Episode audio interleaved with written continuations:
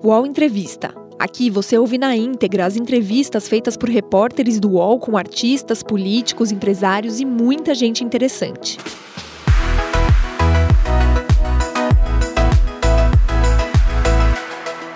Olá, tudo bem? Meu nome é Leonardo Sakamoto, eu sou colunista do UOL e junto com os repórteres Amanda Rossi, do UOL Notícias, e Tiago Dias, do UOL Tab, vamos entrevistar hoje o empresário, youtuber, escritor, ator Felipe Neto.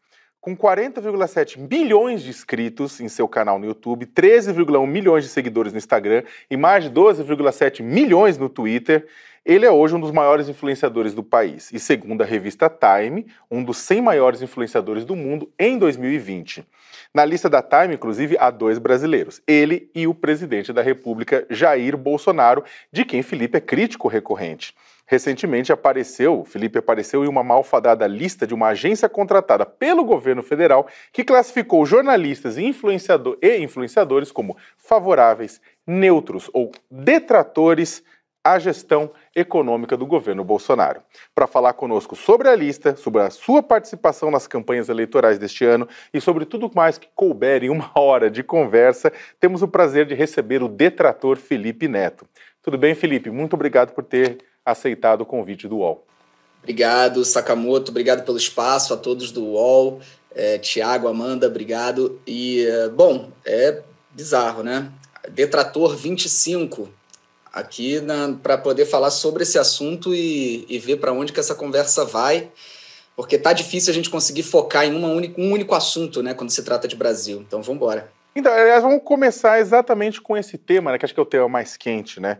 A lista com 77 nomes, ela veio a, pública, eh, veio a público graças ao jornalista Rubens Valente, né, nosso colega aqui do UOL, uh, num trabalho de, de, investigação dele. Nas recomendações quanto a você, Felipe, aparece a recomendação, a sugestão de um monitoramento preventivo, né?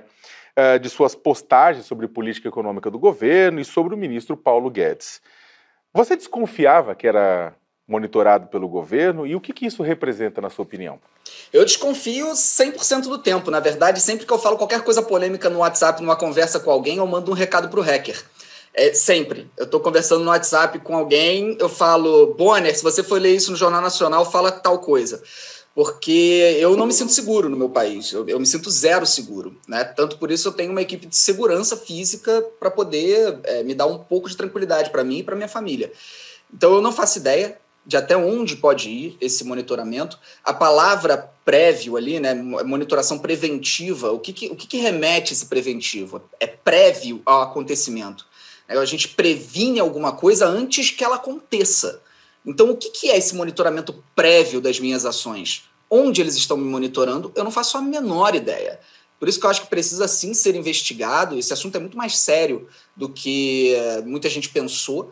Eu confesso que também fiz piada com o assunto, porque é o meu, a minha forma de lidar com as coisas. Eu, eu crio conteúdo em cima das coisas, eu fiz piada com o assunto, mas, embora a gente brinque, é um assunto sério é uma lista feita por representantes, encomendada por representantes do governo federal, para ter algum tipo de mapeamento de atividades civis no, no, no país. Isso, isso, é uma coisa muito assustadora. Não deveria acontecer sob nenhuma hipótese, sob nenhuma perspectiva. Então, me assusta muito a palavra preventivo. Como que eles vão monitorar preventivamente? Adoraria fazer essa pergunta para alguém que foi responsável por essa lista. Agora, Felipe Neto, né, você, como você comentou, você reagiu com humor em relação à lista, a minha gata já aparecendo aqui na nossa live. É, você publicou uma montagem com, algum dos é, com alguns dos detratores, você colocou lá na, foto, na sua foto do perfil o seu rosto em um trator. Agora, para além do humor, né? O que, que você acha que isso pode te gerar? É, pode te gerar algum tipo de dano especificamente? O que, que você vê é, de possibilidade de consequência de estar numa lista e classificado dessa forma, como detrator? É sempre complicado. Todo, todo tipo de, de ação ela tem diferentes consequências em diferentes mundos. Né? Então, se a gente for analisar no mundo da comunicação, da percepção pública, essa lista foi um tiro no pé por parte do Paulo Guedes. Porque é, os 55 nomes que aparecem como detratores, eles ganham a simpatia do público. Porque é uma ação tão absurda você montar essa lista que você dá um tiro no pé quando ela faz, quando o público olha para isso e fala: Isso é um absurdo. Eu vi pessoas que são bolsonaristas, pessoas que, que me criticam abertamente o tempo inteiro, que me atacam, falando: olha, isso está errado. Isso não está certo. Então, foi um erro muito grave. Ao mesmo tempo, é, funciona como um alerta. Então, quando você me pergunta qual é a consequência para o meu bem-estar de saúde mental, é negativo, óbvio. Saber que eu estou nessa lista é a razão de preocupação. Eu tenho que atender o telefonema do meu pai, explicar para ele por que, que essa lista existe, dar a ele justificativas para ele conseguir dormir. Para minha mãe, a mesma coisa, ainda pior. Então, é, é dentro do, do, do convívio né, da, da nossa vida, se torna uma coisa muito complexa. Em termos de comunicação, de narrativa, midiático, foi um grande tiro no pé. Porque é isso, é, muita gente que estava nessa lista nem sequer é, é, pessoas que ficam à frente das câmeras, são muitas pessoas de bastidores, que passaram a ser conhecidas em função dessa lista e o público começou a ter mais simpatia por esses nomes. Então, eu diria que o humor foi uma forma também de levar o caso para mais gente, para mais pessoas saberem o que aconteceu. Porque a gente não pode deixar isso passar. Não pode olhar para uma lista dessa e falar, ah, tudo bem, estou lá nessa lista, aí, vou deixar para lá, não vou comentar. Então, o humor leva o assunto para mais pessoas, que reverberam e repercutem. Então, foi por isso que eu adotei essa postura, mas o assunto é sério, de fato.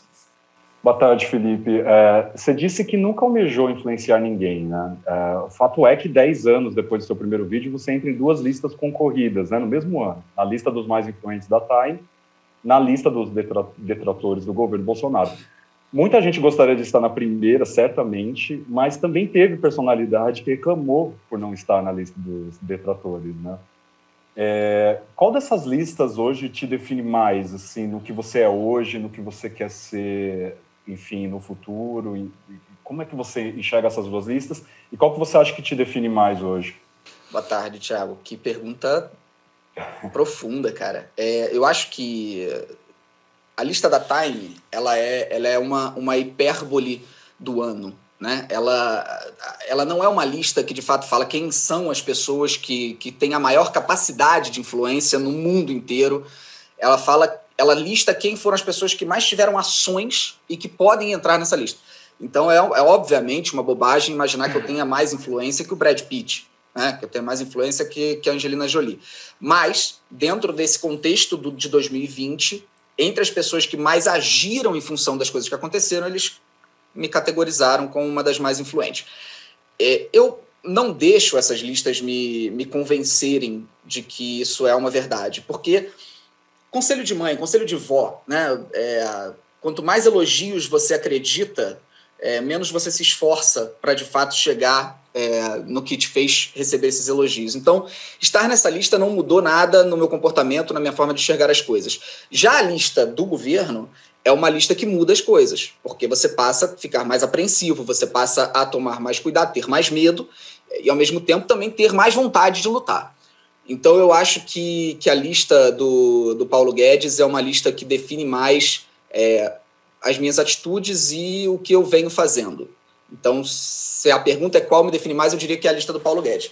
É, mas não deveria existir, né? É uma lista que não deveria existir. É um absurdo que ela exista. É isso que a gente precisa questionar. O governo não pode mapear a sociedade entre é, é, pessoas que são positivas ou negativas à imagem do governo, porque nada de bom pode vir dessa lista. Absolutamente nada de bom pode vir desse mapeamento.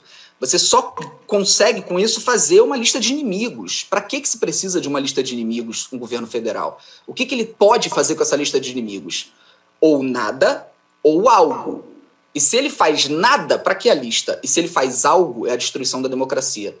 Então essa lista não pode existir. Falando em, em, em fazer algo, em, digamos, desdobramentos concretos desse tipo de perseguição.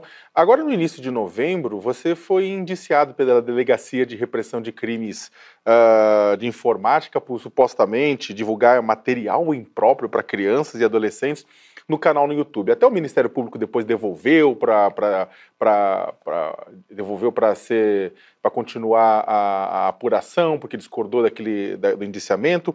É, segundo a polícia, você teria limitado a classificação, não teria limitado a classificação etária de vídeos no seu canal no YouTube. Você acha que isso, essa ação, ela faz parte de um pacote de perseguição semelhante à, à lista do Ministério da Economia? Você acha que as duas coisas estão conectadas? Sakamoto, é tão claro, é tão cristalino isso, que basta você fazer uma pergunta. Por que nenhum outro youtuber foi indiciado se todos os youtubers que falam com o público jovem passaram anos falando palavrões e fazendo piadas com sexo? Por que, que ninguém, nenhum, nenhum foi indiciado absolutamente nada? Só eu. Tem algo estranho. Tem algo. Eu não sou nem o youtuber com mais inscritos no Brasil. Eu posso ser o mais assistido, mas o Whindersson tem mais inscritos do que eu. Então, por que, que eu fui o, o, o, o perseguido nessa, nesse tipo de, de ação orquestrada? Então, é, é muito óbvio que isso vem de um, de um objetivo político. Esse objetivo ele não tem nada a ver com realmente me, me condenar pelo, pelo cometimento de um crime, porque é tão escabroso ali aquele indiciamento, é tão absurdo. Tantos juristas vieram a público falar que estavam pasmos com aquele indiciamento, que a gente só pode presumir que essa atitude veio da vontade de ter o indiciamento e isso fazer parte da narrativa dessa galera. Né? Então, não é que eles achem que, que, que de fato eu vou ser condenado por corrupção de menores, o que é, é, inconcebível imaginar esse cenário. Né? Não tem nenhum menor corrompido por mim, não tem ninguém no processo que seja sequer uma testemunha ou vítima de uma corrupção de menores. Então, essa, essa, esse indiciamento ele tem o puro objetivo de destruição de reputação, porque é a forma como essa extrema-direita age constantemente. Eles não precisam de fato de uma condenação, eles precisam de um argumento. O argumento é tudo que eles precisam. Isso ficou muito claro. Quando o, o, o ex-capacho, o, o Abraham Ventralbi, foi no Twitter agora me atacar, me acusar, me xingar, etc., o que, que ele usou? Meu indiciamento. Faz tudo parte da narrativa. O que, que a Damares foi a público para falar de mim? Do indiciamento. Eles criam o indiciamento, não estou falando que foi nem o Abraham nem a, a Damares, estou falando que a, a, o movimento da extrema-direita cria o indiciamento para ter o que falar quando vai a público questionar os opositores. Então é um caso escandaloso e que é puramente construção de narrativa. E contra isso a gente vai lutar com todas as armas para poder mostrar para as pessoas a verdade. E o quanto mais eles fazem isso contra mim, mais eles acabam me colocando em listas como essa da Time. Porque se não fosse esse movimento de perseguição e tentativa de silenciamento, tentativa de, de arruinar minha reputação, eu não estaria nessas listas. O New York Times não teria me convidado para fazer o vídeo. Então acaba que eles, para tentar me destruir, criam cada vez mais força, porque o público percebe a verdade. E nisso eu fico nesse meio do caminho tentando de alguma forma ajudar a ter um cenário melhor no Brasil. Meu único interesse é esse, não tem qualquer ambição política, todo mundo já sabe disso, já falei 800 vezes. Então, meu único interesse, meu único intuito é tentar fazer as coisas melhorarem para o povo brasileiro. Nenhum outro intuito além desse. E eu fico nesse meio de campo lidando com as situações de acordo com que elas são jogadas na minha cabeça, porque eu sou um criador de vídeo para o YouTube, eu sou um palhaço do YouTube, eu sou um criador de vídeo de Minecraft. Essa questão toda política nada mais é do que eu lidando com a realidade ao meu redor, só, sem nenhum planejamento. Você falou dos fatos que vão sendo jogados em cima de você, então o indiciamento por corrupção de menores é aí um dos mais recentes, como você disse, foi bastante criticado por juristas, e antes dele ainda, né, você foi alvo de uma campanha difamatória é, online, tentando vincular você à pedofilia, que também foi é, bastante criticada por entidades de defesa dos direitos humanos, a OAB, a Associação de Jornalismo Brasileira de Jornalismo Investigativo. Queria saber de você como que está o caso especificamente do indiciamento e também se você está processando é, pessoas que tenham feito essa associação das, é, sua com a pedofilia e com corrupção de menores. Sim, é, o caso do indiciamento ele foi enviado pelo delegado. Na verdade, o indiciamento, até para o pessoal de casa que não, não entende desse assunto, que eu também não entendi, fui, só fui descobrir o que era um indiciamento quando fui indiciado. É um delegado, basicamente, é, fazer uma investigação e enviar para o Ministério Público falando: olha, eu acredito que esse crime foi cometido. Nada mais do que isso. É uma, como se fosse uma carta de recomendação para o Ministério Público. Quem decide se vai, de fato, abrir um inquérito ou não é o Ministério Público. O Ministério Público não decidiu absolutamente nada até agora o promotor devolveu o indiciamento para o delegado, alegando que precisava ser feita a investigação, que não, não, não existiu investigação. Você não tem nada no inquérito, no, no indiciamento que demonstre investigação. E, uh, e até onde eu sei, o delegado basicamente só bateu e devolveu. Ele falou que não precisava de mais investigações e devolveu para o Ministério Público. Me parece aí é, realmente não, não, eu não entendo o suficiente desse mundo para poder cravar, mas me parece mais uma tentativa de ganho de tempo, para que cada vez mais tempo fique esse indiciamento em, em, voga. Né? Em relação à associação com pedofilia, que foi a realidade que eu vivi durante meses antes de acontecer esse indiciamento, é, a gente tem vários processos abertos. vários, vários.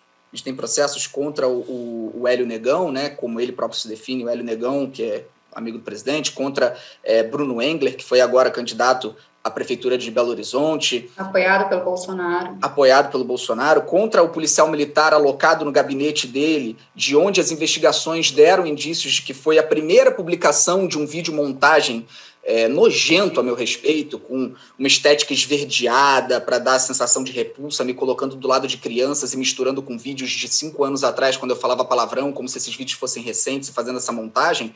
A gente descobriu que a origem desse vídeo, através de investigação, veio desse PM que está alocado no gabinete do Bruno Engler. Então, você vê, né? É, é, são pessoas sempre associadas à questão política. Por mais que o vídeo da pedofilia, tentando me vincular à pedofilia, não diga nada de política, você vê que é um movimento político. Então, tem várias pessoas sendo processadas por fazerem essa, essa né, esse link da minha imagem com pedofilia, que não se sustenta em nenhuma hipótese, não tem nenhuma acusação nas minhas costas, não tem nada, nada, nada. Podem investigar minha vida inteira, que nunca vão encontrar nada, e a gente processa para poder tentar ter um pouco de justiça, porque é, é, é muito difícil de explicar, Amanda, o que causa na vida de um ser humano ser acusado de pedofilia. É muito, muito difícil de, de traduzir em palavras o que isso significa. Você vê pessoas da sua família ficando completamente destroçadas por esse tipo de coisa. E sabe o que é o pior, Amanda? É porque a coisa se alastra tão rápido e de uma forma tão absurda que você vê, você sente dúvida nas pessoas. Isso para mim é o que mais machuca. É eu perceber que algumas pessoas de fato elas consideram a possibilidade. E isso acontece muito. Então, é, eu tive armas para lutar contra isso. A questão toda da pedofilia não pegou. Ela, eles não conseguiram. Mas eu tive 40 milhões de inscritos para lutar contra. Eu tive seguidores de Twitter e Instagram. E quem não teve? Por isso que eu gosto de lembrar do, do caso do Jean Willis sempre que eu tenho a possibilidade de lembrar. Jean Willis foi completamente destruído psicologicamente. Eu não sei nem como é que ele está vivo porque eu não teria talvez sobrevivido ao que ele passou. Porque ele passou por tudo que eu passei, piorado, e ele não tinha armas para se defender. Ele não tinha uma base de inscritos ou um público de entretenimento que ele pudesse mostrar a verdade. E o João foi taxado como um radical extremista, doentio, pedófilo, é, vinculado a pautas que não tinham nada a ver com, com a luta dele, é, e, e, e tratado como um defensor da pedofilia por milhões de brasileiros. E é curioso porque essa tentativa de difamação relacionando pessoas que se colocam como opositores da, da direita é, em relação especificamente à pedofilia ou a outros crimes relacionados a menores é uma narrativa que não é não foi a primeira vez que aconteceu foi com o Joan Willis, não foi a primeira vez com você. Nos Estados Unidos a gente viu isso com QAnon, né? É, é, um, é uma é uma temática constante essa de tentativa de criar uma campanha de difamação vinculando um opositor de grupos de direita a crimes relacionados a menores. É, isso aí você vê é, claramente dentro do discurso desses teóricos da conspiração da extrema-direita que comandam essas seitas, eles sempre promoveram isso, né? Então, Olavo de Carvalho, Steve Bannon e todos esses outros que vão se pulverizando aqui e ali, eles têm essa temática não argumente contra seus opositores. Encontre qualquer coisa que você possa usar para destruí-lo e destrua-o. Isso é uma frase do Olavo de Carvalho. Então você percebe que eles acreditam tanto que eles estão numa guerra. E aí eu consigo até é, compreender, porque assim, a gente às vezes pensa o seguinte: ninguém é tão mal. Né? Como é que alguém pode ser tão mal? Como é que alguém pode ser tão podre por dentro de realmente inventar que uma pessoa tem ligação com pedofilia? Eu penso muito sobre isso, né? Como é que alguém se torna isso? Eu não acredito que essas pessoas sejam intrinseca, intrinsecamente é, más, que, ela, que a gente possa considerar as pessoas entre boas e más. O que eu acredito é que são pessoas que se tornaram tão seduzidas pelo discurso ideológico insano da guerra cultural que elas acreditam tão piamente, tão fortemente que elas estão do lado certo dessa guerra, que não importa o que seja feito. Não importa se eu vou explodir uma bomba atômica em Hiroshima e matar milhões de inocentes. Não importa, desde que eu vença. Então, se eu tiver que acusar meus inimigos de pedofilia, eu vou. Se eu tiver que acusar meus inimigos de todo tipo de crime, coisa nojenta, eu vou, porque eu tenho certeza que eu estou do lado certo. E é isso que eles fazem. Então, nos Estados Unidos, você teve o Pizzagate, que foi antes do QAnon, que foi a teoria da conspiração de que eles usavam uma rede de pizzarias para fazer tráfico infantil para crimes de pedofilia, que a Hillary Clinton estava envolvida. Exatamente na época que ela era candidata à presidência da República contra o, Donald Trump. Ao ponto de um americano ir numa das redes de pizzaria armado porque ele queria acabar com, com o Pizzagate e foi preso pela polícia na rua. Então a situação é, é, ela é muito perigosa e a gente precisa falar sobre teorias da conspiração que para mim hoje, eu tenho falado essa frase, ela é polêmica, eu sei que é, mas para mim hoje a maior, a maior ameaça que nós temos no longo prazo, a maior ameaça que nós temos à humanidade, além do aquecimento global, além das, das questões básicas, são as teorias de conspiração no ambiente digital. Essas teorias de conspiração não param de crescer, são uma bola de neve e elas estão caminhando, estão levando a sociedade para guerras civis. E se a gente não fizer alguma coisa, se as, se as redes, as plataformas não agirem em alguma, é, é, em algum modo, de algum modo, é, junto com governantes ou representantes do terceiro setor, eu não sei o que vai acontecer com a sociedade humana nos próximos anos. Felipe, você falou que né, dessa coisa dos 40 milhões estarem do seu lado, você falou que é um tiro no pé, porque acaba as pessoas acabam percebendo que, enfim, não é bem aquilo e tal. Mas também tem um lado negativo, né? Você falou que sempre parece que fica uma dúvida aí nas pessoas, né? Parece que cabe, é, cola ali na, em algumas pessoas esse, esse discurso, que fica uma dúvida, né? Será que ele é mesmo e tal? Eu queria saber os efeitos disso na prática, sendo do seu dia a dia, assim, as ameaças, elas aumentam quando isso acontece? Você falou também do seu pai, do cuidado de ter que ficar ligando e tal. Você tirou sua mãe do Brasil por conta de ameaças, né? Como é que você é. lida com ela toda vez que isso acontece? E você acha que isso inviabiliza a volta dela em breve? Você acha que isso complica mais a a, essa, essa questão? É, eu, eu trato a minha família com muito sigilo, justamente por conta da, das ameaças. A minha mãe foi pessoalmente ameaçada de morte, pessoalmente, foi é, digitalmente, mas diretamente para ela ela foi ameaçada de morte, a gente tirou ela do Brasil. Eu acho que é, eu, eu, prefiro nem entrar tanto nesse, nessa temática, justamente para não levantar o assunto. Mas a consequência de você ver essa dúvida surgir na vida das pessoas, ela é muito devastadora para a nossa saúde mental. Ela, ela, é muito difícil de lidar, porque você quer berrar, você quer gritar, você quer. É, sabe, a raiva que isso te gera e ao mesmo tempo a exaustão e, uh, e o senso de injustiça são tão destruidores que foi como eu falei, não sei como o Jean está vivo. É muito, muito, muito difícil de lidar com isso.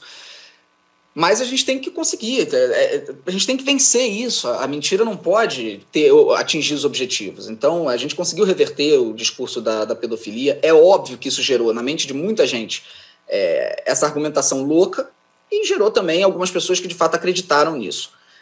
Mas eu tenho certeza que ao longo do caminho são pessoas que vão perceber o tamanho do equívoco que elas cometeram, o tamanho do erro que elas cometeram. Assim como eu acredito é, que vai acontecer com quem elegeu esse governo, é, que vai, vai, de alguma forma, mudar esse panorama dentro do Brasil, como fizeram nos Estados Unidos em relação ao Donald Trump, depois de perceberem o tamanho da cagada que tinha sido eleger o Trump para a presidência. Então, eu não sei se isso responde satisfatoriamente sua pergunta, mas porque você perguntou da questão do, da família, né? E do. E, e, qual foi a segunda pergunta que você fez? Não, é, a segunda pergunta acho que você respondeu. A questão era mais como, como você tem que lidar com a sua mãe. Eu sei que é uma questão que você não quer é. tocar, é. né? Enfim, mas é, como é que, né? Porque são pesadas, né? É endividamento, é pedofilia, enfim, como que ela fica? Como é que você fica com esse contato com ela? Tiago, é, eu vou te falar uma coisa assim que, que é, Muita gente me critica por eu ter falado que os influenciadores precisam se posicionar, né? Muita gente acha que esse meu discurso é, é autoritário. é muito bizarro isso, porque é, eu concordo que isso é autoritário quando a gente tem um cenário de debate político. Mas a gente não está falando de debate político. Não tem nada a ver com política. A gente está falando de um debate de dignidade humana a dignidade humana está em xeque no Brasil. A gente não é política. É ameaça às nossas liberdades individuais, é, é ameaça à nossa liberdade coletiva, é ameaça à nossa a, a, nossa, a nossa vida. Um governo que assassina pessoas, um governo que, por omissão, assassina pessoas, um governo que, que, que causa tudo que está causando na sociedade brasileira hoje. O silêncio perante isso é o silêncio perante atrocidades contra a dignidade humana. Isso não é política. O que acontece comigo é um retrato do, do que está acontecendo ao redor do país inteiro. Um total descaso com os direitos humanos e com os direitos da dignidade, com os direitos básicos de dignidade humana. Enquanto eh, influenciadores, artistas e todo mundo continuar em silêncio, vai ser cada vez mais fácil para eles fazerem isso. Porque continua o silêncio. O silêncio permanece. A gente tem jornalistas lutando. Mas fora os jornalistas, quem está lutando? Quem está? Quais são os artistas? São muito poucos. Quantos influenciadores digitais, quantos comunicadores digitais? São muito poucos. É muito medo. Então é, é muito difícil de, estar nessa trincheira e, uh, enfim, é, não estou também aqui para pagar de vítima, mas é, é, difícil, é difícil, é muito difícil. Felipe, mas você conversa com muitos deles, né? Qual que é geralmente o, o, o, retorno deles quanto a essa questão? Assim, por que, que eles não entram na, na, nessa, nessa pauta? Por que, que eles não se posicionam? Assim, o que, que você acha que dá que é a questão? Cara, eu eu perdi dois contratos no valor de 7 milhões de reais por ser contra o governo Bolsonaro apenas esse ano. E dois contratos que a gente sabe que foram por esse, por esse motivo. Contratos comer para comerciais, para representar a marca, você pode falar um pouquinho mais? Contratos publicitários. É a primeira vez que eu revelo esse valor aqui. É dois contratos publicitários que somados chegam a esse valor. Que não aconteceram por decisões de membros do board executivo das companhias que, por alguma razão que ninguém sabe qual foi, vetaram o meu nome. Eu entendo que outros influenciadores, comunicadores e artistas tenham medo disso, né? Eu, eu graças a, a Deus, há muito trabalho, há muito esforço, é, posso também, do alto do, do pedestal falar que, que todo mundo tem que falar, todo mundo tem que se comunicar. Eu sei que é difícil, cara. Eu sei que é difícil. Agora, eu também não, não podia perder esses dois contratos. Eu não podia perder. Eu não tenho tanto dinheiro quanto as pessoas pensam que eu tenho. Eu não podia ter perdido esses dois contratos. Então, é... mas eu tô lá, eu tô disposto a perder. Eu tô disposto. Se eu tivesse que perder tudo que eu tenho, se eu tivesse que perder todas as propostas que eu recebo, eu estaria no mesmo lugar hoje. Porque foi como eu fui criado. Eu fui criado dessa forma pela minha mãe e pelo meu pai para lutar contra a injustiça. Eu não consigo ser de outro jeito. Eu não ia conseguir dormir se não fosse assim. Então, é, quando eu falo com outros comunicadores, eu falo muito pouco com outros comunicadores, porque acabou rolando um afastamento. Os que eu falo são aqueles que se posicionam. Acabam sendo os que se posicionam. Então, aqueles que é, optam pelo silêncio, eu fui criando distância, porque eu fui criando um certo, sabe, uma, uma certa falta de vontade de, de ter essas pessoas próximas de mim, com tudo que está acontecendo.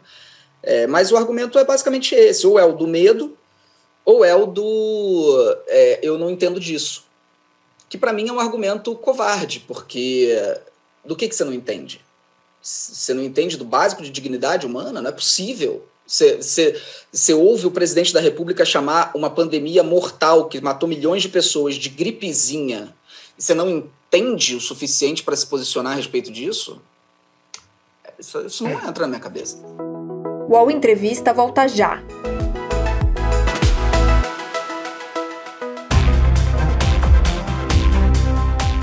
Baixo Clero é o podcast de política do UOL. Toda semana eu, Carla Bigato, converso com os comentaristas Maria Carolina Trevisan e Diogo Schelp sobre temas que dominam a pauta política brasileira. Você pode ouvir o Baixo Clero e outros programas do UOL em uol.com.br/podcasts no YouTube e também nas principais plataformas de distribuição de podcasts. Felipe, a gente vamos começar a falar um pouco, até porque a gente está começando a ir para a segunda meia hora da nossa conversa, começar a entrar um pouco, aproveitar esse gancho que você deixou e falar um pouco sobre as eleições. Né? Você teve um papel forte, você apoiou candidaturas, você é, puxou, fez críticas públicas e numa das avaliações é, com relação às eleições, você disse que iria apoiar, aspas, qualquer coisa que chegue ao segundo turno contra Bolsonaro, seja Luciano Huck, Fernando Haddad, Lula, Marina Silva, Ciro Gomes, João Dória ou Tiririca, né? O qualquer coisa inclui Sérgio Moro? Não a ponto de fazer campanha. eu jamais iria, sei lá, fazer campanha para o Sérgio Moro presidente. É, mas se eu tiver. Bom, é. Em dois anos muita coisa muda, né? Mas eu com certeza votaria para tirar o Bolsonaro, não importa quem seja o adversário. Não importa quem seja o adversário. Para mim, não há ninguém pior do que o Bolsonaro. Essa é a minha concepção hoje, 2020. Mas a sua pergunta pegou na, na bucha ali, porque realmente um cenário onde a gente encontre Sérgio Moro e, e Bolsonaro no segundo turno é enlouquecedor, é desesperador. Eu não sei o que, que eu iria fazer, assim, qual seria a minha posição de, de comunicação, mas que eu com certeza não votaria no Bolsonaro, isso pode ter certeza. Agora, com relação às eleições desse ano, né? Então, em maio, você teve no Roda Viva e você comentou que a esquerda está fazendo tudo de errado em relação à comunicação digital. Já nessa campanha, a gente começou a ver uma mudança na campanha, por exemplo, do Guilherme Boulos, da Manuela Dávila, foram campanhas que fizeram uma estratégia de comunicação digital que dialogou bem, principalmente com a população mais jovem. E são duas campanhas que você apoiou abertamente né, no seu Twitter, até no YouTube, que é um espaço que você costuma dizer que seu canal do YouTube não é um espaço para política, mas você fez lá uma fusão entre entretenimento e política e levou o Boulos e a Manuela para jogar videogame com você. É, bom, isso são fatos, né? O que eu queria saber é que de forma que você participou dessa estratégia renovada de comunicação digital dos candidatos da esquerda esse ano, né? Você deu dicas, você foi consultado, você se envolveu de alguma maneira? E deixa eu aproveitar, Olha, desculpa, a... desculpa, fazer até claro. entrar, mas a pergunta, da, a pergunta da Amanda é ótima, e eu queria só fazer um complemento à pergunta dela, que é o seguinte, e é, observando a campanha desse pessoal, além da, da, das dicas e toques que você pode ter dado, mas observando a campanha da esquerda, da esquerda que conseguiu é, mobilizar, esse naco da esquerda que conseguiu mobilizar jovens via redes sociais, que inclusive é o seu público, né? O que, que esse grupo acertou que a esquerda tradicional não acerta? Tá. Desculpa, só um complemento. Claro, lógico. É, bom, isso aí é, é, é, a grande caixa de Pandora, né? A gente abre e, e dá para ficar falando durante 20 anos, né? dá para ficar a gente conversando sobre esse assunto. É, existem várias esquerdas. Esse é o primeiro ponto que a gente precisa entender, né? Essa concepção de uma única esquerda, é, olha, a esquerda, isso não existe. Isso é, isso é o, o, o raso do raso do raso. Dentro desse cenário da esquerda brasileira, você, você tem algumas questões que se destacam. É, eu sou amigo pessoal da, da Manuela Dávila e do Guilherme Boulos. São pessoas que eu conheço, são pessoas que, é, de fato, eu, eu não falo apenas de política, são pessoas que transcendem esse, esse, essa temática. Então, tentei, na medida do possível, colaborar com, com as campanhas deles, mas não tive nenhum papel é, fundamental, fiz parte de, de gabinete, qualquer coisa do gênero. É, o, o que eu tentei mostrar, e que é muito importante que essas esquerdas entendam, é que, primeiro ponto que os políticos precisam entender: a militância de esquerda hoje não elege mais ninguém. A militância, a militância ativa, a militância, é, sabe, é, que, que age, que está lá nas manifestações, que se impõe, etc. Só que os políticos dessas esquerdas continuam ainda muito atrelados a agradar essa militância. Esse é um equívoco que esses representantes dessas esquerdas precisam começar a perder. Essa, isso é do meu ponto de vista de comunicação, tá? Eu estou falando aqui da minha área, comunicação. Porque enquanto eles ficam o tempo inteiro preocupados com que esses militantes vão pensar dos seus discursos, você tem uma parte majoritária do Brasil que está completamente em desalinho com o que essas militâncias defendem. Então, enquanto você não conseguir romper essa barreira para se tornar mais moderado aos olhos do povo brasileiro, você não vai ganhar a eleição. Não vai ganhar. Então, quando o Boulos é, começou a campanha, é, um dos maiores objetivos ali era justamente mostrar para as pessoas a verdade. Que o Boulos não é nenhum radical, que ele não é nenhum lunático que invade casa das pessoas e que etc, etc, etc. Isso foi feito com muita eficiência. Mas ainda tem muito campo para a esquerda ganhar nesse sentido. De se tornar cada vez mais visto pelo público. Estou falando de percepção, gente. Não estou falando de que, que as pessoas têm que ser menos de esquerda. Não. Mas a percepção a respeito deles precisa ser alterada, porque nós estamos perdendo todas as eleições. Então, de que, que adianta bater na mesma tecla? que, que custa a gente tentar mudar? Então, essa percepção do público é de, de que essas esquerdas são radicais, são extremistas e querem implementar comunismo no Brasil. Enquanto esses assuntos não forem endereçados, e enquanto as, eh, esses representantes não tocarem nas feridas que realmente afligem a, as esquerdas no Brasil, a gente não vai ter uma, uma evolução no panorama do que as pessoas consideram moderado. Então eu falei diretamente para o Boulos, é uma tecla que eu bato muito. As esquerdas precisam falar da questão que é o calcanhar de Aquiles das esquerdas no Brasil. Venezuela e Cuba, dupla dinâmica. É o maior argumento que a direita tem de ficar repetindo o tempo inteiro que a esquerda é defensora de ditadores, que a esquerda é defensora de, de regimes autoritários, que a esquerda, é, se pudesse, implementaria a mesma coisa no Brasil. E quando você vai conversar com o Guilherme, no olho no olho, você pergunta o que, que ele pensa, você vê que é diferente do discurso. E que todos eles repetem a mesma coisa. É diferente do discurso. Então, por que essa preocupação em dizer. Você pergunta para qualquer um dos representantes políticos de esquerda: o que, que você acha da Venezuela? E a resposta se restringe a. A Venezuela é uma democracia, eles que elegem e eles que decidem. Eu não tenho nada a ver com isso. Se você para o discurso aí, o que, que exatamente você está querendo passar para o povo brasileiro que acredita em todas as mentiras que foram impostas a respeito dos, dos regimes de fato autoritários que acontecem em Cuba e Venezuela?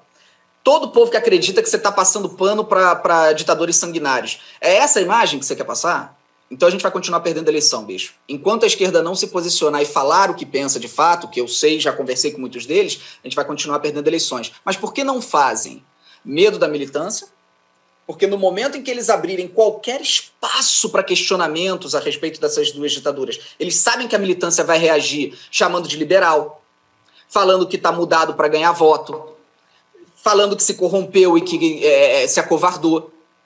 E eles, obviamente, sentem medo dessa represália da militância. Mas enquanto as esquerdas não romperem com esse medo, não ganham eleições.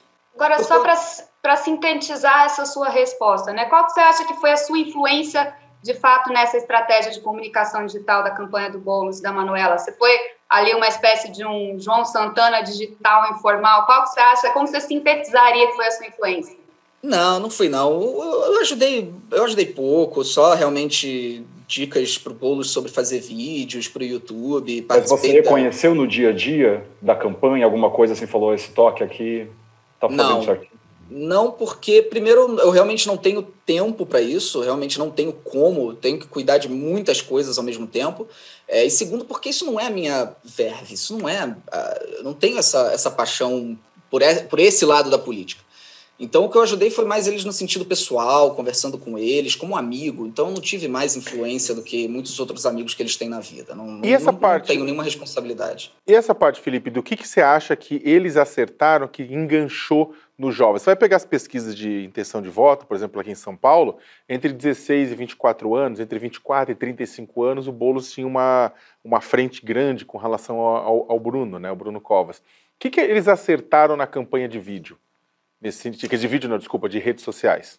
É, bom, a campanha, as duas campanhas foram muito bonitas, assim, foi muito bacana ver é, esse resgate do discurso da esperança, do resgate do discurso do, né, de, de acreditar em mudanças e também é, o, o, o, romper, o rompimento com a visão sisuda do político, né, o rompimento com essa visão do terno e gravata e o discurso difícil de entender e as promessas vazias e esse, essa aproximação com o público jovem. Né?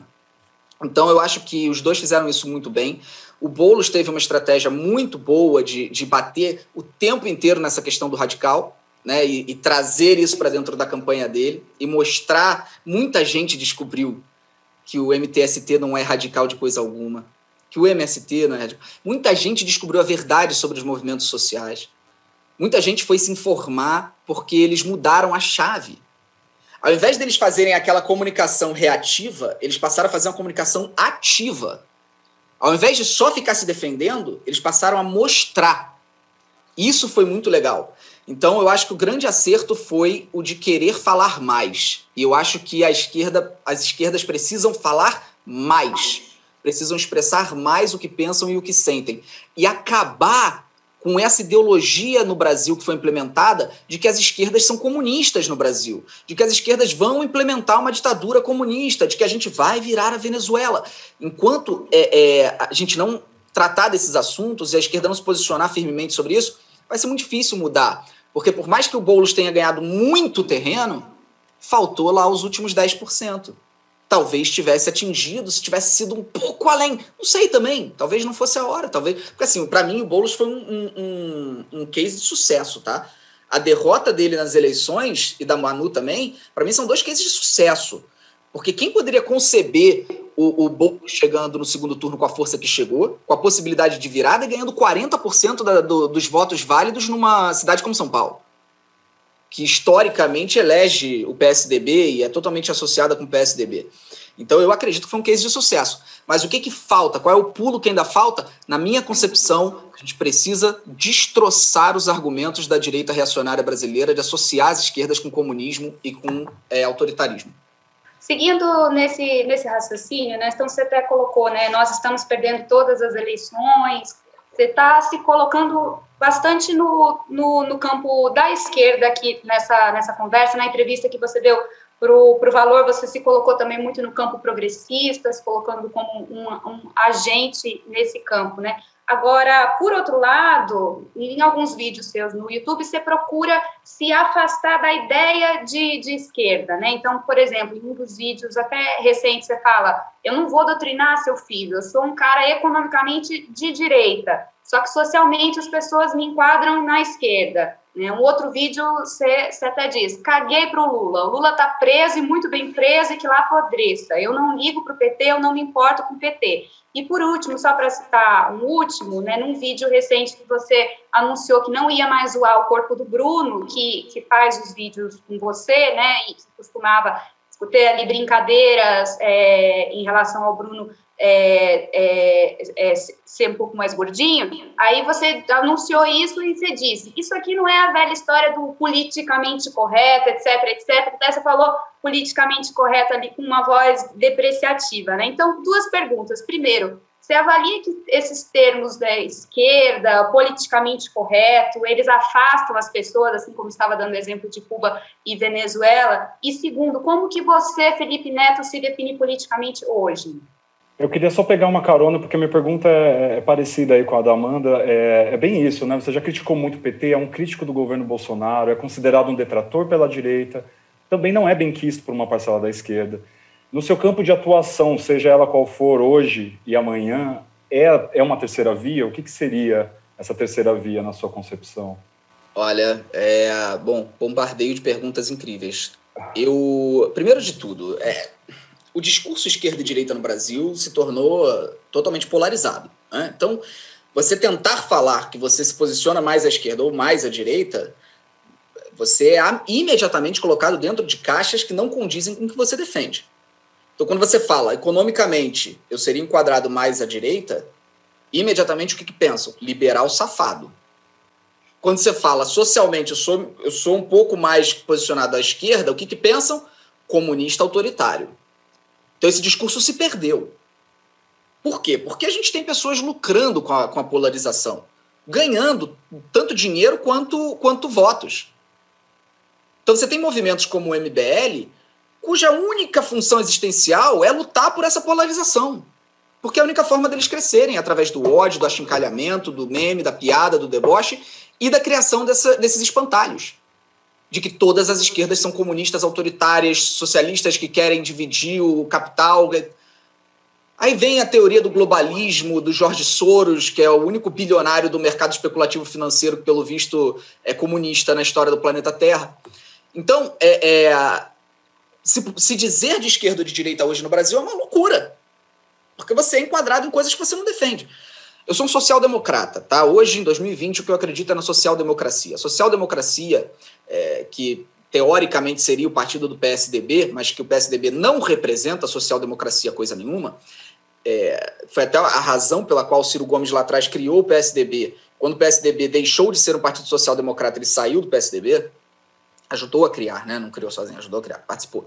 É, a social-democracia defende que nós precisamos da intervenção do Estado em questões sociais, em questões de distribuição de renda, em questões de dignidade humana. Você precisa da intervenção do Estado para conduzir o país a um mínimo é, é, suficiente para que as pessoas possam ter alguma competitividade. E, ao mesmo tempo, continua dentro do capitalismo, sem romper com o capitalismo.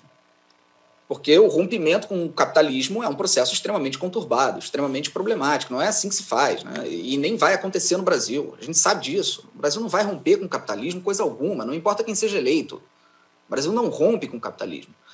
Então a social-democracia preza isso nós vamos lidar com o capitalismo, nós vamos possibilitar sim a iniciativa privada, a construção de, de empresas, a, enfim, o crescimento econômico, né? E vai haver sim desigualdade social, isso é, é consequência do capitalismo, não existe capitalismo sem desigualdade social mas a gente vai usar o Estado para conseguir fazer com que essa desigualdade social seja a menor possível e para que a gente possa dar condições de competitividade para as parcelas mais desfavorecidas da população. Isso é social-democracia, é o que eu defendo, é o que eu acredito. Então, você me diz se isso é esquerda ou direita. Quem é da extrema-direita vai falar que isso é, é, é, é marxismo cultural que é só a primeira etapa para depois eu implementar, eu, né? depois os sociais-democratas implementam um, uma, um regime comunista. Mas a social-democracia, ela vem do regime nórdico. Então, quando você tem os países nórdicos utilizando a social-democracia, você não pode dizer que a gente vai utilizar a social-democracia para levar o país para um caminho comunista, não faz o menor sentido. Então, assim, a, a extrema-direita vai me posicionar como é, comunista e a extrema-esquerda ali, as pessoas que são mais alinhadas com um discurso mais revolucionário, que defendem revolução, que defendem é, pegar em armas ou fazer realmente uma revolução no país, vai me considerar um liberal vai me chamar de liberal, vai falar que eu sou capitalista, que eu sou é, de direita. Então, no meio desse discurso, cara, eu, eu prefiro evitar as autoclassificações. Mas eu faço uma correção em relação ao que a Amanda trouxe do vídeo que eu falei do Lula. Né? Esse vídeo já deve ter, acredito, com uns três anos, é, talvez um pouco menos, mas por aí. E, acho é, que é um ano, depois eu vejo direitinho. Eu acho que é um pouco mais, Amanda, porque um ano eu estava gravando lá. Eu acho vídeo. que foi o vídeo que você explica sobre as fake news. Isso, acho que ele é de 2018, se eu não me engano. Mas eu vou, vou, vou confirmar. É, quando eu fui extremamente antipetista, assim, eu, eu, eu realmente mergulhei no antipetismo, tá? E uh, não fui só eu. Não fui só eu. A, a, os petistas hoje olham para mim é, como se isso fosse assim imperdoável, imperdoável. Eu já vi de fato, é, militantes do PT falando que todas as pessoas que se tornaram antipetistas não devem ser perdoadas, não podem ser aceitas na luta. Alguém avisa para essas pessoas que no momento do impeachment a Dilma tinha acho que 7% de aprovação? Se eu não me engano, esse número pode ser corrigido se vocês tiverem esse número, mas que, que seja 10. Você vai falar que 90% da população brasileira não pode, então, ser perdoada ou chamada para o debate? Então, assim, é, é, houve uma construção ali antipetista. Uma construção que você tem que entender que o povo ele também é vítima. Embora ele devesse sim estudar e se informar e tudo mais, o povo também é vítima. O cara que está preocupado em botar comida na mesa não sobra nem tempo para ele entender os meandros políticos de um golpe como aconteceu com a Dilma. Então, vilanizar todo mundo dessa forma não ajuda em nada. Né? O velho conselho do Pantera Negra, em tempos de crise, o sábio constrói pontes e o tolo constrói muros. Então não adianta a gente construir muros nesse momento. A gente tem que construir pontes. Então eu me arrependo sim desse discurso violento antipetista. Eu não sou uma pessoa petista hoje. Eu tenho críticas ao governo do PT. Obviamente eu tenho críticas. Eu acho que coisas foram feitas erradas. Sim, acho. Acho que poderiam ter sido feitas de, outras de outra forma. Quer ver, por exemplo, um exemplo aqui, Amanda, que eu preciso levantar? É, é normal o, as pessoas que estão agora nessa disputa polarizada entre PDT e PT, o PT fica falando que o PDT não é esquerda. O PDT não é esquerda, o PDT não é esquerda. Eu, eu consigo entender por que, que eles enxergam isso, mas e se eu fizer algumas perguntas? Um governo de esquerda governa priorizando bancos? Um governo de esquerda passa 14, 13 anos no poder sem fazer qualquer reforma agrária ou mudança nas taxas e juros e como funciona o sistema financeiro do país, que priorizava e continuou priorizando rentistas? Um governo de esquerda faz essas coisas? Porque se a gente for analisar friamente, então ninguém é esquerda. Então a esquerda é o PCO, é o PSTU, é isso? O PT é direita agora. O PDT é direita. Então o discurso está muito difícil. Muito difícil de argumentar. Muito difícil. E aí, quando você me pergunta onde você se posiciona, eu já não sei mais. Sinceramente, eu sou um youtuber. Aí chega um momento que eu já não tenho mais o conhecimento político suficiente para falar o que, que eu sou. Falando em pontes, pegando o gancho acho que da, da resposta que você deu, é, uma coisa que você fez foi criticar muito a ida do Marcelo Crivella para o segundo turno das eleições do Rio de Janeiro. Né? Você criticou demais, né? você ficou bravo com os eleitores, você criticou, ironizou. E um dos pontos que deu para entender na sua crítica, inclusive, foi uma falta de união das esquerdas em primeiro turno que possibilitaram a ida, uh, uma fragmentação de candidaturas da esquerda que facilitou a ida da, do prefeito Marcelo Crivella do Republicanos ao segundo turno para enfrentar uh, Eduardo Paes. Você acha que é possível, você acha que é, que é viável, vendo o que aconteceu no Rio, haver uma construção de pontes para 2022 para que possam enfrentar Jair Bolsonaro ou do jeito que você está vendo vai ser assim mesmo, com risco de perder? É, eu acho muito difícil PT e PDT é, chegarem a um consenso em relação a 2022. Acho muito improvável. Então, de fato, a gente vai ter aí uma divisão de votos. E foi o que aconteceu no Rio de Janeiro. Isso aí é, é, é só pegar os números, né? Se somar os números da Marta Rocha e da Benedita, é, se eu não me engano, passa os, o, o, percentual do Crivella. Posso até conferir se talvez fique 1, 2%, mas pelo menos chegaria ali no empate. E eu acho que passaria. Então você tem ali um, um exemplo prático do que acontece. Eu, bom, eu não sou cientista político. Eu, eu sei que o PT montou várias frentes amplas em vários lugares diferentes, mas nos pontos mais importantes, chave, né, não importantes, tem nada de importância, mas nos pontos mais chave, mais estratégicos, é, há uma relutância maior de fazer, essas, fazer esses acordos. Então, algumas candidaturas foram é, canibalizaram-se, né? Elas acabam prejudicando. Então, eu não sei direito de que forma a gente pode chegar em 2022 com uma frente ampla, porque está muito claro que nem o PT nem o PDT abrem mão de ter um candidato próprio. E um dos dois tem que abrir mão. Não tem escolha se quiser fazer frente ampla. Então, como isso não deve acontecer, a gente deve ter essa divisão. O que, para mim, joga o cenário hoje para um espectro né, de dividente aqui, dividente bobo, é, imaginar que realmente a direita, a extrema direita chega muito forte com essa quarta via, considerando o Ciro a terceira, podendo aparecer aí com a candidatura de Huck, Moro, ou seja lá quem for, e de repente se tornar zebra e ganhar mais votos do que a gente está imaginando. Então eu não sei exatamente o que, que, vai acontecer, mas eu sei que, que é uma pena. É uma pena que, que seja tão difícil fazer essas coligações acontecerem e, uh, e colocar eles dentro de, de, de, um cercadinho fazer eles se entenderem de uma vez por todas, né? Então não, eu, eu realmente gostaria que essas pontes fossem construídas. Você citou o PT e o PDT. Você acha que essa seria uma chapa interessante porque você votaria tranquilamente? Você acha que seria uma chapa relevante para ter, para bancar essa frente? Olha, Thiago, é, num cenário onde você tem uma candidatura de um Jair Bolsonaro, você tem uma candidatura de um Dória e você tem uma candidatura das esquerdas representada aí na figura da união PT e PDT eu imagino que eu não pensaria duas vezes, tá? É, agora, e é preciso que as pessoas entendam isso. Significa que eu sou fã do PT e do PDT? Não. Significa que eu sou, que eu acredito que, que os candidatos que possam vir aí, seja o Haddad ou o Ciro ou qualquer outro, são heróis que vão salvar o povo brasileiro, que vão corrigir as mazelas do Brasil? Não eu só acho que seria uma candidatura mais condizente com as coisas que eu acredito e eu votaria. Depois, no dia seguinte, ganhar as eleições, no dia seguinte eu já estou questionando tudo que eles vão fazer, porque é a minha, função, é encher o saco. Se, não, se, se, não tiver gente enchendo o saco, todo mundo faz o que bem entende. Então as pessoas precisam cobrar.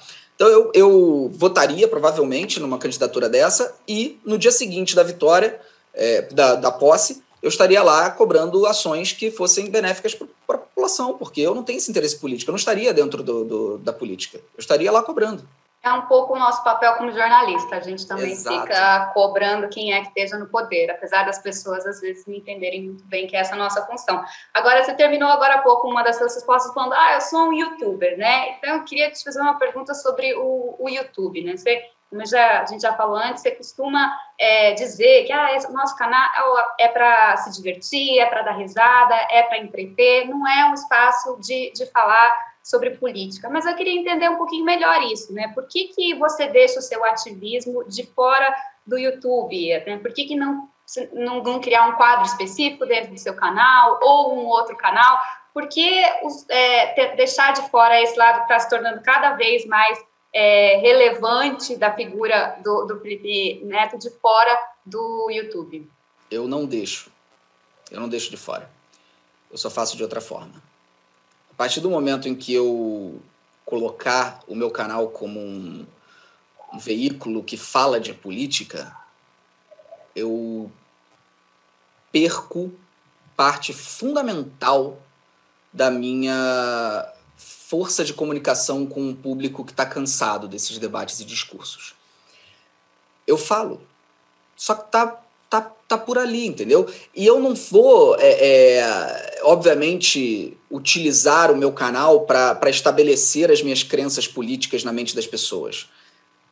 Porque isso seria injusto, isso não faz sentido. Então, o que eu faço ali é tentar mostrar para as pessoas a, a importância da dignidade humana, dos preceitos básicos de igualdade, da nossa luta por uma sociedade mais justa, para a nossa luta é, para que as minorias tenham condições de combatividade, de, de competitividade então, vira e mexe, você pode encontrar em vídeos meus essas estratégias. Dentro da minha saga Minecraft, eu, é, parece pouco, mas não é. O entretenimento, ele se posiciona sem necessariamente ter que falar abertamente. Dentro da minha saga Minecraft, eu tenho casal gay. Eu tenho questões de, de gênero sendo debatidas ali dentro. Tudo com humor, com leveza, levando a naturalidade e a normalidade das coisas para as pessoas mostrando que, como as coisas são no mundo, sem necessariamente ter qualquer tipo de, de posicionamento incisivo, duro, ou querendo é, falar olho no olho em relação a isso. Então eu, eu tento cumprir o meu papel falando sobre dignidade humana no meu canal. Mas não é um canal político. E no momento que eu começar a converter para isso, eu perco essa força de comunicação com o público que tá, não quer esse tipo de conteúdo. Então eu deixo as minhas opiniões políticas para outro espaço é, alguém que fala de Minecraft, como você falou, né, games, cabelo colorido, vira uma referência de política nas redes sociais. Né? Não à toa surgiu um meme cabe ao Felipe Neto, né, acho que foi ano passado, como se as pessoas esperassem sempre de você uma opinião é, para os assuntos dos mais variados. Mas não só, né? O Atila virou uma referência para muitos, né? Quando o assunto é pandemia. Analisando ainda a eleição municipal, Mamãe Falei, ele teve uma votação até expressiva, né? Na, nessa última eleição. Você falou no Roda Viva que não acredita em salvadores da pátria, mas você acha que as pessoas têm olhado agora para os influenciadores em busca dessa figura? Você sente isso em relação a você? Como é que você lida com isso? É, é, o povo ele, ele tende a acreditar nessa questão do Salvador, né? É, as pessoas ainda acreditam que o papel da presidência é, é muito maior do que realmente é. As pessoas acham que o presidente da República é o único solo responsável para fazer a salvação da, da sociedade. É, e justamente pela perpetuação desse pensamento, a gente continua mergulhado em problemas. Porque a gente continua com o nosso Congresso, que é de fato quem tem a real influência de decisão, controlado por bancadas, controlado pelo Centrão, com muita dificuldade de se articular. Então, é, é muito importante para a classe política que se mantenha essa ideia de que só importa o voto no presidente. Para eles continuarem elegendo os deputados, senadores, vereadores, todo mundo que monta o legislativo com essa ideia de, de conchavo, velha política, establishment. E isso continua, continua acontecendo. Então, assim, eu, eu vejo, sim, é óbvio que eu vejo. As pessoas, quando veem alguém sendo minimamente razoável elas já acham que esse cara tem que ser presidente da República. É, aconteceu comigo, aconteceu com o, o Drauzio Varela, Drauzio Varela exatamente. Mandetta. o, é o Mandetta, o Moro, é, que as pessoas acham razoável. É, é, então, assim, você vê essa necessidade patente de tentar encontrar quem vai ser esse salvador da pátria. Enquanto isso, a gente continua tendo seríssimos problemas políticos no Brasil por não conseguir. Sabe por quê? Aí você cria um problema que é o seguinte: mesmo que você eleja alguém que seja a figura do salvador da pátria, que você acredita que vai lutar pelos seus interesses, ele não tem a mínima condição de fazer isso. Porque o sistema legislativo está totalmente aparelhado. Está totalmente controlado por bancadas e centrão. Então o presidente fica inapto de fazer aquilo que ele realmente quer fazer.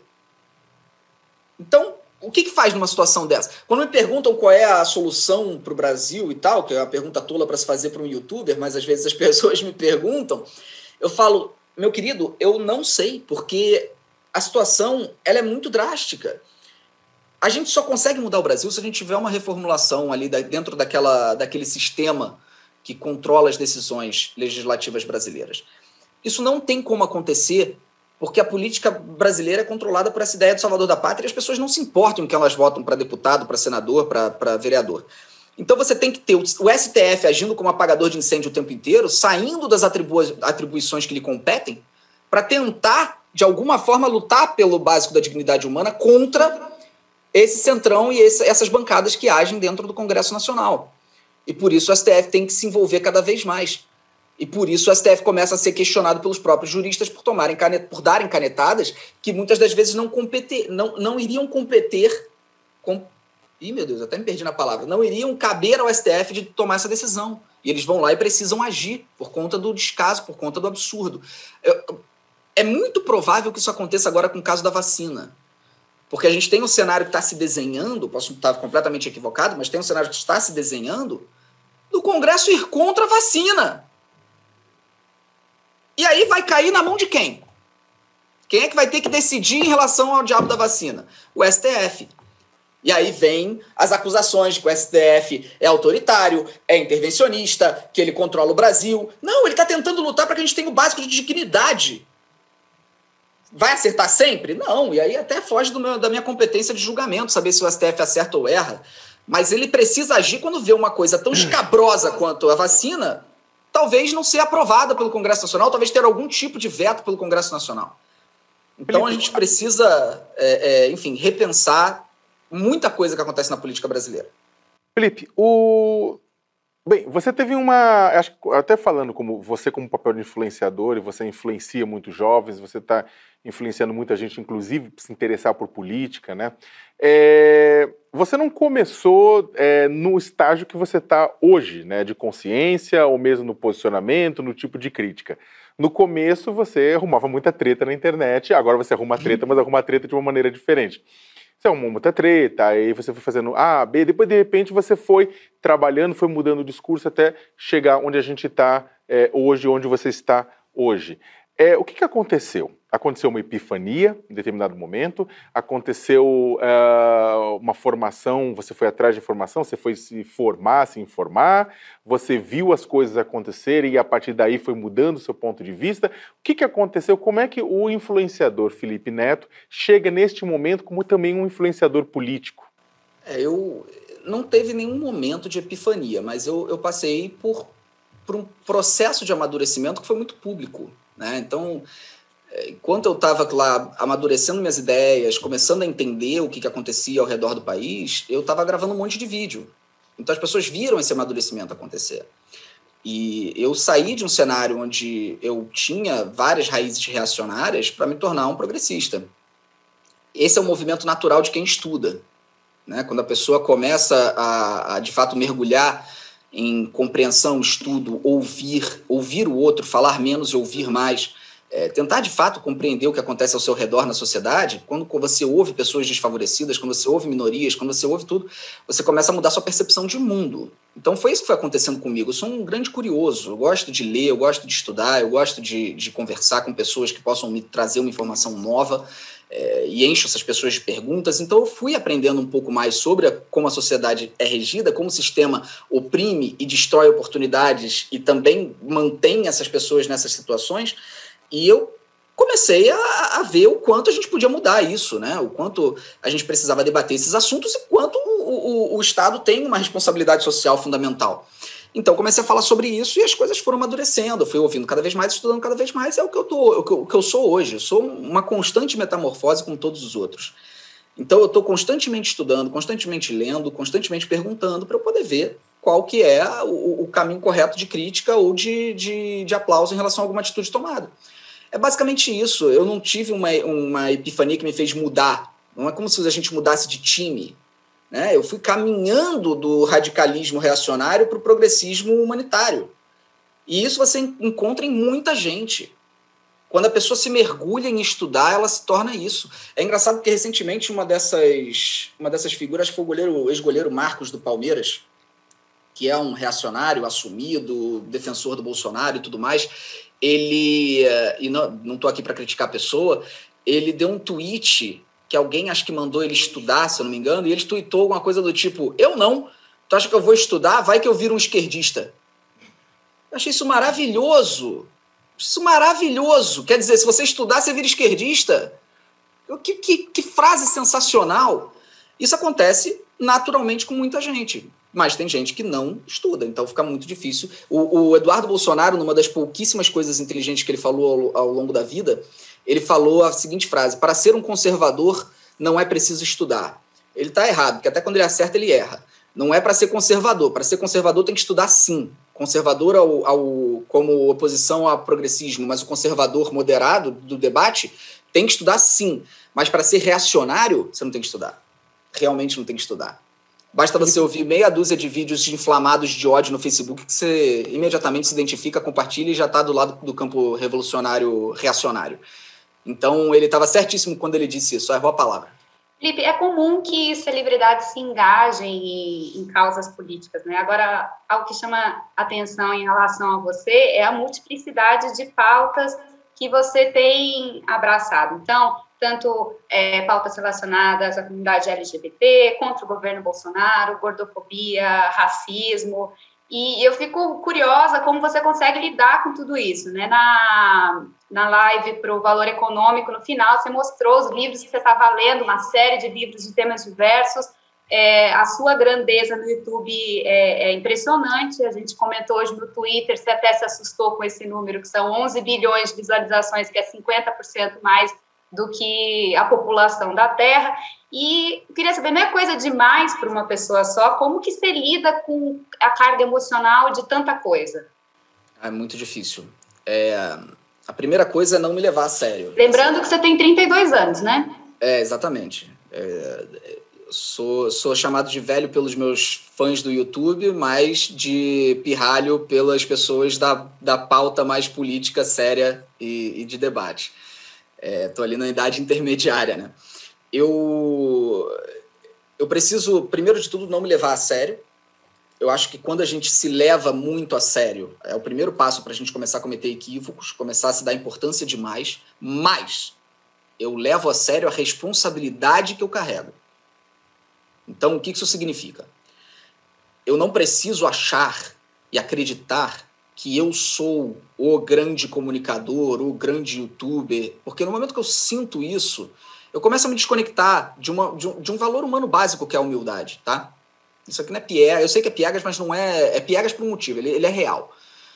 Eu não posso me desconectar dessa, dessa humanidade, dessa, dessa humildade que, que é necessária para que eu continue no caminho certo. Senão eu piro. E já aconteceu no passado, porque é muito difícil você lidar com tanta exposição sem dar uma pirada. Então eu levo a sério, mas eu levo a sério a responsabilidade. O que isso significa? É, ter uma equipe preparada, rever as coisas que eu falo, não ter vergonha de pedir desculpas quando eu erro, como eu faço regularmente, inclusive. É uma coisa que não podem me acusar, é de ser teimoso a ponto de nunca admitir meus erros, é o que eu mais faço, e, e tentar melhorar, evoluir o tempo inteiro. E passar, principalmente, para os jovens que me assistem, passar uma mensagem que não atrapalhe a educação deles. Em 2016, 2017, eu não tinha essa consciência. Eu estava ali lidando com o dia a dia de um youtuber teen que fazia vídeos idiotas, escatológicos e falando um monte de palavrão, como todos os youtubers. Eu construí essa consciência e hoje eu levo essa, essa responsabilidade a sério. Então, é, é, é, natural que no passado você encontre descon é, é, coisas desconectadas com o meu discurso de hoje, porque isso é uma construção. Ninguém nasce sabendo, ninguém já começa no YouTube tendo essa consciência perfeita, muito menos numa época em que ninguém falava sobre esses assuntos. Felipe, é, bom, você comentou que não teve nenhum gatilho, né, que te levou a pensar diferente, que, e eu acho que você falou em outras entrevistas também que foi uma somatória de contatos, né, e de pessoas que foram te explicar melhor algumas questões, como homofobia e racismo. Eu queria te perguntar que tipo de conversas eram essas, se você pode citar alguém que foi importante para você, enfim, que te explicou alguma dessas questões, assim, que foi relevante. E queria saber se essa diversidade está presente na sua equipe hoje. Você está aí na Netoland, imagino, né? Que é um grande. Você poderia é, né? explicar um pouco melhor aí o que é o Netoland. Mas eu queria saber se essas pessoas estão próximas de você, do seu trabalho e de que forma. Tá. Essa diversidade. É, bom, eu eu tive várias conversas ao longo da vida que me fizeram enxergar essa, essa necessidade de se debater as pautas das minorias, né? É, porque eu sou a, o extremo oposto disso. Eu sou, eu sou o exemplo perfeito do privilégio. Apesar de ter nascido numa região muito pobre, tirando isso, eu sou o supra-sumo dos privilégios. Homem, branco, heterossexual, cisgênero e, enfim, tenho todos, todos os, os critérios estabelecidos para os privilegiados no, na sociedade. É, ter uma consciência, criar uma consciência, tanto de classe quanto de, de preceitos humanos nesse sentido, se torna é, é, mais complexo quando você é um privilegiado, porque você não lida com as dificuldades, né? Você não, você não tem essas dificuldades no seu dia a dia. Então, o tempo inteiro eu descubro uma coisa nova que parece muito óbvia. Eu vou dar para você dois exemplos. Primeiro exemplo é, aconteceu quando eu estava em 2000, sei lá, 2013, eu acho, 2014, eu estava sendo bastante atacado por feministas. É, na época, eu ainda com uma visão completamente errada, com fa falta de estudo sobre o tema, é, reagia agressivamente em relação àquilo, chamando elas de radfem, de misóginas e etc. É o mesmo discurso de sempre para espalhão. Até que eu decidi conversar com uma pessoa é, que é um, uma apresentadora do canal das Bi. Eu, o canal das Bi veio para o Rio de Janeiro, a gente gravou um vídeo juntos e eu conversei muito, e eu ouvi muito para entender por que, que essas feministas estão me atacando se eu não falei nada disso ou daquilo. E ela me mostrou o que, que era o sofrimento de passar pelo que essas pessoas passam. O que, que era a vivência dessas pessoas.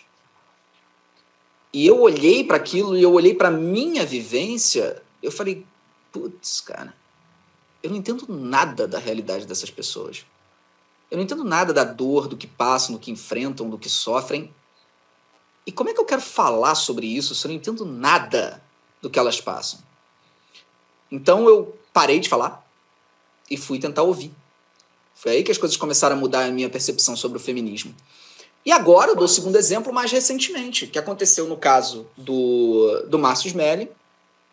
Acredito que todo mundo viu né, a, a questão toda. E, uh, e eu fiquei muito chocado quando eu li as coisas que aconteceram. Fiquei chocado. Não é possível, que absurdo alguém fazer isso. E eu comecei a perceber que as mulheres não ficavam chocadas os comentários femininos, o que as mulheres pensavam a respeito, elas nenhuma, nenhuma demonstrava choque. Eu olhei para aquilo e falei, gente, só eu que tô, tô espantado? E aí eu percebi que aquilo faz tão parte da vivência feminina que a gente se assusta e elas tratam com, como mais um. Me fez perceber, isso aconteceu agora, essa semana, que mesmo depois de toda essa construção, eu ainda não tenho a menor ideia do que realmente as pessoas que não são brancas, hétero, homens, cisgênero passam. Então é aprender constantemente, Tiago, constantemente, é um exercício constante da gente ouvir e tentar entender o que essas pessoas passam, calar mais a boca e deixar elas falarem. Deixa elas falarem, deixa elas falarem o que elas sentem, o que elas enfrentam, o que elas passam, cala um pouco a desgraça da boca. Se você não tem essa vivência, cala um pouco a boca. Será que é coincidência que quase todos os antifeministas, anti-LGBT, anti-minorias são brancos, héteros, cisgêneros? Homens? É coincidência. Chegou, na verdade, tem umas perguntas do pessoal que está acompanhando. né, perguntas do, da, da, audiência, perguntas de fã. Eu vou fazer três aqui, bem curtas, assim, aí o Felipe também responde de forma curta para o pessoal da audiência é, se colocar também um pouco. Tem um, bem, Rei Forest perguntando que o que você diria, faria, é, se estivesse frente a frente com o Bolsonaro? Absolutamente nada. Não tem absolutamente nada que eu possa falar ou fazer que a capacidade cognitiva do Bolsonaro seja capaz de absorver. Nenhum de nós. Não tem nada para ser feito. Bolsonaro é um caso perdido. É, é um caso que não, não. Um cidadão que já chegou no ponto que ele chegou, de ignorância, de baixíssima capacidade cognitiva, de um QI que eu nem consigo imaginar qual resultado sairia não tem nada que a gente possa fazer que vá mudar a perspectiva dele. Então, eu provavelmente olharia, ignoraria e conseguiria, seguiria andando, porque não tem nada para ser feito ali. A Laura Cavalcante perguntando qual foi a sua maior dificuldade ao começar, ao se tornar youtuber. Ah, sem dúvida, é, foi quando muita gente começou a compartilhar e assistir, porque é, ao mesmo tempo que eu comecei a ser muito aclamado, também comecei a ser muito odiado. E ninguém está preparado para isso, né? Ninguém. Não importa o quanto você tente se preparar, e eu nem tentei, ninguém está preparado para lidar com isso. Então, eu acho que essa repercussão, essa, esse, esse, tamanho que as coisas foram tomando foi a maior dificuldade, foi o que eu mais tive que lidar em terapia, que me causou crise de ansiedade, me causou ataques de pânico, me causou muitas coisas 10 anos atrás. E uma outra aqui falando assim que você ganhou muito dinheiro no YouTube. Você é hoje a favor da taxação de grande fortuna? Eu acho que em casos como esse de pandemia, eu sou a favor desde que bem estruturado. É porque as perguntas, às vezes, elas são jogadas assim, do tipo, você é a favor de tal coisa? De que forma vai ser feito? Vamos conversar sobre? Como é que vai ser essa, essa pauta aí? Como é que vai ser abordado? Quais são as grandes fortunas? O que, que são grandes fortunas? Porque eu acho que eu não estou em grandes fortunas. Quem são o, o, o, os que serão impactados por isso? É, eu, não, eu acho que eu não estou e eu acho que eu deveria ser tá? Porque eu acho que, inclusive, quem mais lucrou dentro desse cenário de pandemia foram as plataformas digitais. Então, por que, que em nenhum momento foi feito o questionamento? Isso não foi questionado em lugar nenhum. Por que, que em nenhum momento foi feito o questionamento de, pô, se essas empresas tiveram um lucro potencializado pela pandemia, será que nós não podemos conversar para que elas usem pelo menos um pouco desse lucro potencializado no combate à pandemia? Foi algo que o livre mercado não nos trouxe. As empresas não se mobilizaram nesse sentido. As, as grandes plataformas que mais lucraram com a pandemia lucraram. Ponto. Então, é, a gente vê aí né, mais um exemplo de infinitos exemplos de como esse livre mercado ele não prioriza a dignidade humana ou, enfim, a luta pelos desfavorecidos e pelos que sofrem. Ele, ele prioriza o lucro, ponto final, passa a régua e vira página. Então, é, eu, eu sou a favor de taxação de grandes fortunas? Essa é uma pergunta vaga. Acho que a gente precisa conversar sobre como isso seria feito. E eu acredito que eu estaria disposto, sim, a conversar sobre o assunto é, e botar, inclusive, meus lucros em, em jogo para ajudar. Você conversou sobre isso com o Guilherme Boulos, por exemplo? Você disse que é seu amigo porque é uma das bandeiras que ele defende. A gente não, nunca chegou a conversar sobre isso, mas eu uh, não imagino que a prefeitura tenha alguma capacidade de, de agir nesse sentido. Em relação e... à IPTU, no caso, só. É, só IPTU, né? Só vai até o IPTU. Então, assim, eu não, não cheguei a conversar sobre isso com ele. É, e também não sei se a forma como o PSOL imagina fazer a taxação de fortunas se, tenha, se coincide com o que eu acredito. Então, assim, eu não, eu não tenho experiência suficiente para te responder essa dúvida, mas eu, sem dúvida alguma, já é algo que eu vou anotar para conversar, tanto com ele, quanto com a Manu, quanto outros representantes, com o Freixo, para tentar ampliar um pouco meus horizontes, para entender, e também com outros, outras pessoas. Eu não converso só com pessoas de esquerda. Isso é importante ressaltar, assim, eu tenho amigos de direita, eu tenho empresários que, com quem eu sou conectado, pessoas inclusive mais reservadas, que não são da política e não cabe comentar aqui, é, que, é, com quem eu converso constantemente. E são liberais, são empresários, e eu ouço o que eles têm a dizer. O que, que você acredita? O que, que, você, o que, que você defende? Eu discordo de muita coisa, mas às vezes eles têm ponderações que são válidas. Então, é, é importante a gente ouvir também os dois lados, mas sempre lembrando que são dois lados que preservem a dignidade humana.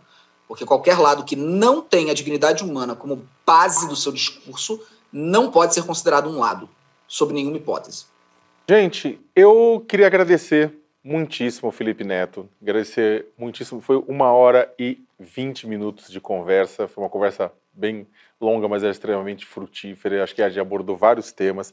Mas eu queria agradecer muitíssimo ele ter dedicado parte da tarde dele, parte do dia dele, para conversar comigo, conversar com Amanda Rossi, repórter do All Notícias, conversar com Tiago Dias, repórter do Altab, e conversar com todo mundo que está em casa, no trabalho, na rua, ouvindo, assistindo, né, a, nessa tarde de segunda-feira. Felipe, muito obrigado, obrigado mesmo, e fica o agradecimento do áudio de todos nós. Muito obrigado, gente. A porta está aberta. Espero voltar aqui mais vezes. E uh, as perguntas foram muito boas. Fiquei muito feliz de participar e espero encontrá-los pessoalmente depois que essa pandemia acabar, para a gente poder conversar mais sobre esses assuntos. O UOL Entrevista e outros podcasts do UOL estão disponíveis em uol.com.br/podcast. Os programas também são publicados no YouTube, Spotify, Apple Podcasts, Google Podcasts e outras plataformas de distribuição de áudio.